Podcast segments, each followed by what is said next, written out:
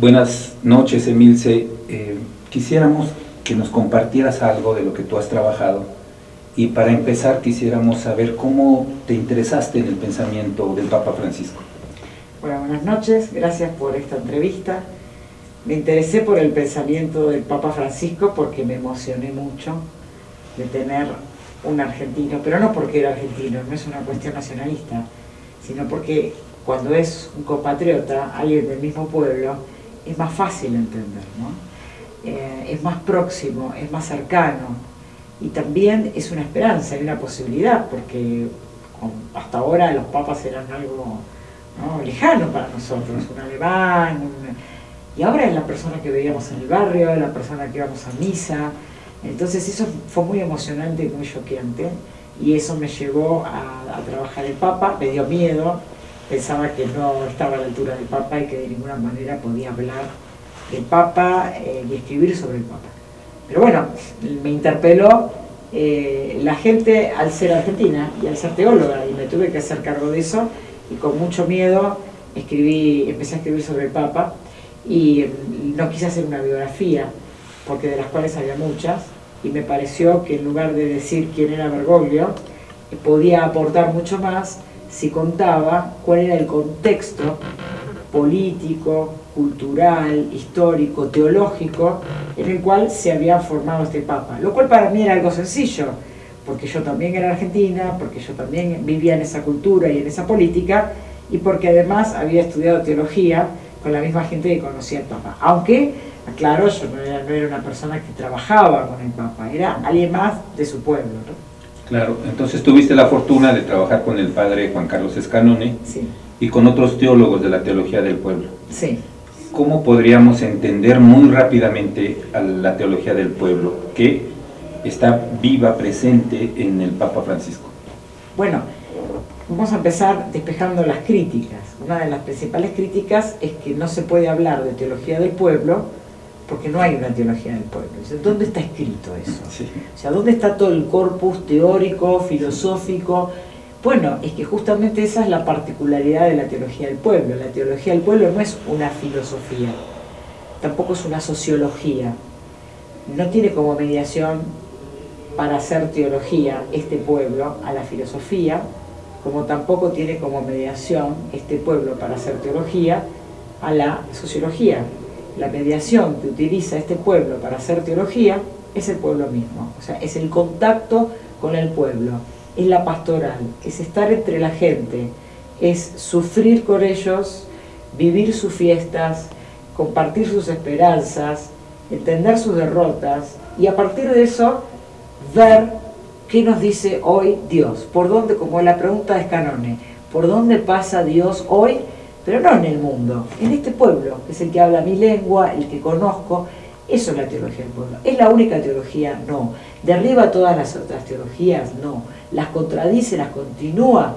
Sí y no. es hija de toda esa teología, porque hemos estudiado también la filosofía de la teología europea, también la sociología de la teología latinoamericana, pero bueno, al modo nuestro, esa es nuestra forma, nuestro pueblo. Claro y eh, cuál sería el aporte fundamental a la Iglesia Universal de esta teología del pueblo. ¿Cómo se puede trasladar esta forma tan localizada, ni siquiera en América Latina, digamos, sino en Argentina más propiamente, a una Iglesia Universal? Bueno, el Papa lo traduce como una iglesia en salida.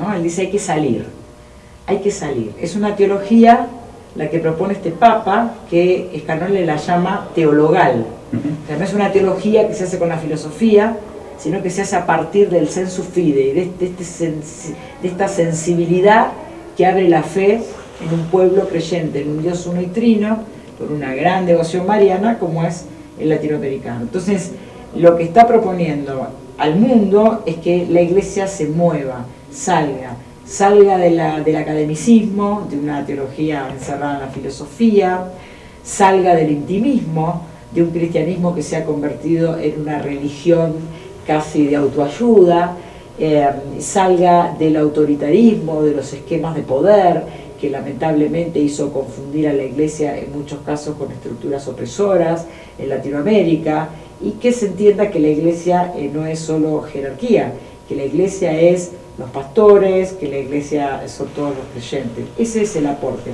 Una iglesia salida es una iglesia que se va a tropezar, que se va a lastimar. Pero el Papa dice, prefiero una iglesia herida, lastimada, golpeada, que se equivoca, a una iglesia que por temor a equivocarse se queda encerrada.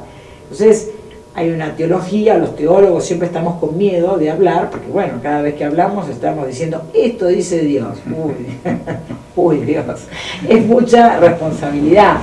Entonces, por miedo a equivocarnos y a decir una blasfemia, una herejía, eh, de hacer una profanación, tanto miedo tenemos que no hablamos. Y cuando uno no habla, otro ocupa ese silencio. Entonces el Papa dice, salga y hablen, como sea como pueda. Y ese como sea, como pueda, son las herramientas culturales. Es el lenguaje con el que nos entiende la gente. El Papa utiliza palabras como primeriar, y bueno, porque eso el pueblo latinoamericano lo entiende, ¿no? Callejonear. Claro. Sí.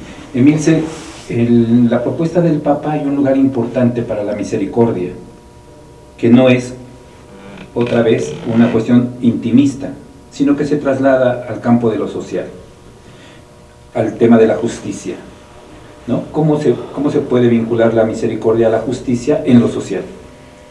Bueno, la misericordia eh, tiene como condición de posibilidad aceptar el estado de caída.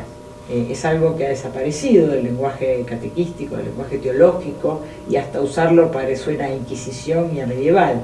Pero justamente este, lo que la iglesia llamaba la caída o la tentación en el mundo medieval, Hoy se llama de otra manera, por ejemplo, la falta de autoestima, la falta de autorreconocimiento, ¿no? Y, eso es entender que uno puede ser tentado, que uno puede caer, que todo el mal que se hace no siempre es a propósito voluntario, a veces es porque hay una sociedad que nos dice que eso que estamos haciendo está bien y hacemos cosas que creemos que están bien evangélicamente están mal.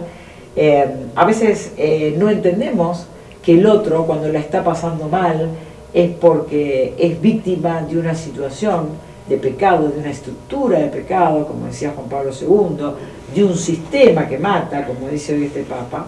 Entonces, ser misericordioso es entender la debilidad, entender la caída, en mí mismo primero, para poder después entender la tentación y la caída en el otro y poder ayudar. ¿no? Las tentaciones, por supuesto, no son estas tentaciones infantiles que uno confesaba en la infancia, es la tentación de pagar el sueldo mínimo cuando yo puedo pagar un sueldo mayor. Es la tentación de evadir los impuestos bajo la excusa de que este gobierno roba. En fin, las tentaciones a las que el sistema nos lleva, ¿verdad? Sí. Y en el plano social se vincula el tema de la justicia. Bueno, también la justicia, la justicia, la justicia social, dice el Papa, ¿no? Eh, él habla de justicia social, él dice que la política es la forma más alta de caridad, y esto es importante porque cuando decimos que la política es la forma más alta de caridad, estamos diciendo que la caridad, cuando habla en el plano social, no es que uno por manos propias haga justicia matando a otro y tampoco haga caridad dándole una parte de lo que le sobra. La justicia tiene que ser a partir de la política, a partir de estructuras de organización de todas las partes, de los trabajadores, de los empresarios, de los académicos, una justicia que va a surgir de las necesidades, del debate, un cálculo de los recursos que este pueblo tiene disponible, pero hacer justicia es hacer intervenir al Estado y a la organización política. Emilce, también has hecho presente en tu obra cómo la eh, teología política, digamos así, eh, tiene, eh, proporciona también conceptos para la política, citando Schmidt, tú lo decías. Y eso podemos hablarlo muy bien en una comunidad de creyentes. Pero ¿cómo lo justificamos ya en, en la plaza pública, en el debate público, como decía Habermas, en la opinión pública. ¿Cómo hacemos posible que nuestra voz de creyentes sea también una de las otras tantas voces que debaten en lo público? Bueno, ahí me parece que se abren dos perspectivas de la misma pregunta. Primero es de qué manera eso que tú llamas los creyentes intervienen en el mundo público. Bueno, de una manera secular Es decir, todos nuestros principios de fe, nuestras creencias, nuestro fundamento teológico, son el fundamento teológico para discernir. Pero en el momento de hablar es el momento del actuar. Y ahí esa estrategia, que es el fundamento teológico, se llama silencio, y lo que aparece es una palabra secular. El discernimiento, por ejemplo, me lleva a responder la pregunta, ¿dónde está tu hermano? como una interpelación bíblica. Pero en el momento que yo actúo públicamente, eso se traduce, reconozcamos salarios dignos para los trabajadores. Porque si yo salgo a recitar el Génesis, eh, voy a ser eh, malinterpretado. Y además no corresponde. Entonces, toda esa creencia es el fundamento de mi intervención social para que una necesidad que no ha sido satisfecha sea reconocida por el Estado bajo la forma de derecho. Eso se llama teología pública. Y en cuanto a la palabra creyentes, nosotros los creyentes, ¿quiénes somos nosotros los creyentes? Porque este es un sistema de creencias. O sea, el sistema financiero es un sistema de creencias. Este mundo se sostiene porque hay una fe espectacular. La gente no tiene una moneda en el bolsillo, se priva a sí mismo de necesidades, guarda todo en un sistema y cree que el dinero está ahí cree que está ahí, que un día golpee se lo van a dar. Creemos en los políticos, que se nos ofrecen como candidatos sin contarnos una plataforma, sin una organización partidaria ni militante atrás. Vivimos creyendo. Creemos en la persona que nos, de la cual nos enamoramos, cuando nos dice que va a estar hasta el día de nuestra muerte justa. Creemos en nosotros mismos que lo vamos a querer toda la vida y a los dos años ya nos cansamos. Entonces, ¿quiénes son los creyentes? Todos tenemos entonces una una posibilidad ¿no? de realizarnos en las creencias también, como construcción. Eh, Emilce, el papel de la estética, que también está presente en tu obra, en la reflexión teológica de Francisco, ¿cuál es? En la estética es genial, porque justamente la estética, en el sentido de lo bueno, de lo bello y de lo verdadero, ¿no? la belleza que me permite conocer el bien, porque en la belleza se manifiesta y aparece lo bueno y lo bello como verdad, ¿dónde está? Bueno, ahí viene el problema, porque lo bueno y lo bello, lo bueno y lo verdadero aparece en lo bello. El problema es que me exhibe esta, esta nueva opinión pública a través de los medios, que es la que ocupa el lugar de la razón, ¿qué me exhibe como bello? Entonces, si me exhibe como bello, yendo a lo físico, un estereotipo caucásico, europeo, eh, con una gran cuenta bancaria atrás que me exhibe su riqueza acumulada por generaciones, y yo veo ahí, como me lo exhibe como bello, voy a reconocer ahí lo bueno y lo verdadero. Entonces, todo lo que no cumpla con ese parámetro va a ser feo. Y como es feo, va a ser malo y mentiroso. Entonces, ¿cómo hacer para que este otro parámetro, que es el excluido, que es el descartado, que es feo, porque como no responde a ese modelo caucásico, al que le faltan los dientes porque no ha sabido cómo cuidarlos, que tiene sus cuerpos deformados por comer comida chatarra, ¿cómo hago para ver ahí la belleza? Porque si yo no veo eso como bello, nunca lo voy a ver como bueno y como verdadero, y nunca voy a salir a luchar por sus necesidades para que se conviertan en, desechos, en este, derechos. Entonces, el problema estético en la política no es un problema menor, porque a partir de la estética es donde se me exhibe el bonus para que yo después tome una decisión y juzgue. Claro. Y también hay una apuesta en la teología del pueblo por los pobres, los pobres no romantizados. Eh, ¿Cuál es el papel de los pobres en este mundo que vivimos lleno de desigualdades, de millones y millones de descartados? Bueno, la teología del pueblo eh, pone, como toda la teología latinoamericana, eh, es la opción por el pobre, ¿no? La opción por el pobre porque es el que más sufre. Y ese clamor ahí, ¿no? Y es bien evangélico.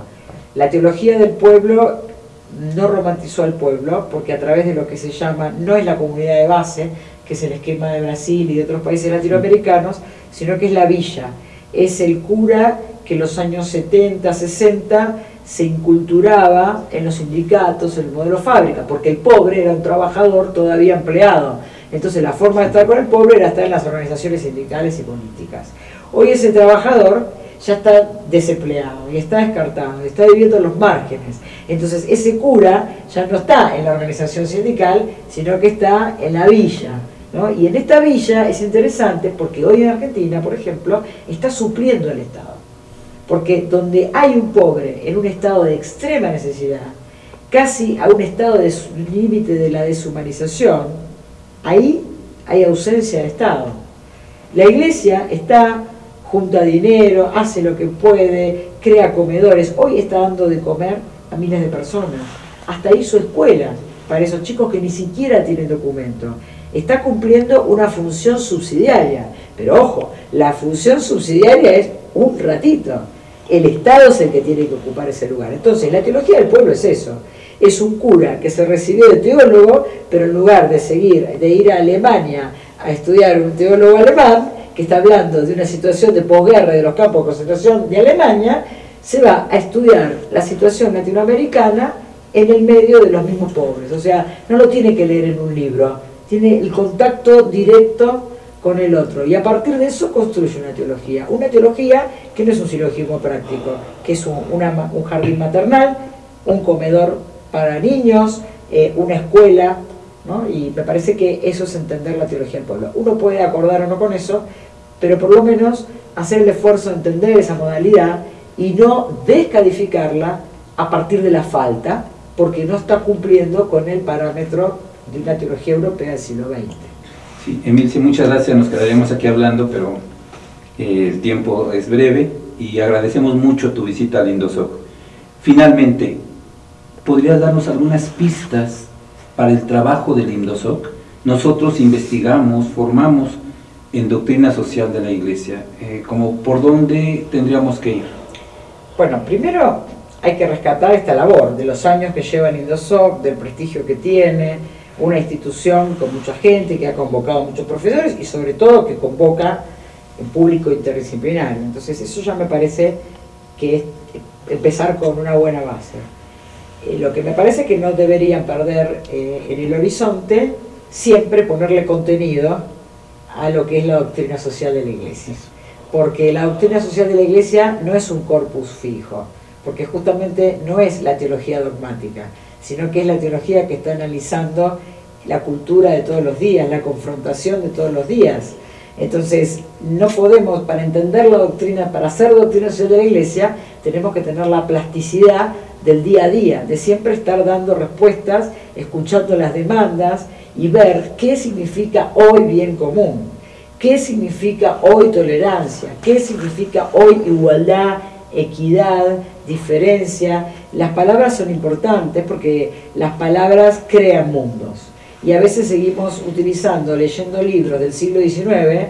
Eso es muy lindo leer libros del siglo XIX cuando uno va a estudiar los clásicos, literatura, pero cuando uno quiere resolver hoy la urgencia del que se está muriendo, los libros del siglo XIX o del siglo XVIII no me sirven, porque el sistema económico era otro, el sistema político era otro. Entonces, hacer doctrina social de la iglesia, aquel que se dedica dentro de la iglesia a hacer doctrina social, tiene que estar leyendo los diarios, tiene que estar atento al debate internacional hoy de los medios y de la academia, en los seminarios internacionales, y no puede quedar haciendo hermenéutica. Eso es un trabajo espectacular, pero para quien está haciendo otra disciplina dentro de la iglesia. Me parece que el INDOSOC, con esta estructura que realmente tiene, no solo interdisciplinaria en el cuerpo de profesores, sino en la gente que asiste, eh, tiene todas las condiciones para para llevar la bandera delante de esto en la región incluso. Y tú eres profesora ya de aquí del instituto. muchas gracias. Y vienes a enriquecernos muchísimo. Gracias, Emilce. Al contrario, gracias a vos y a todo tu equipo de gente. Gracias, Emilce.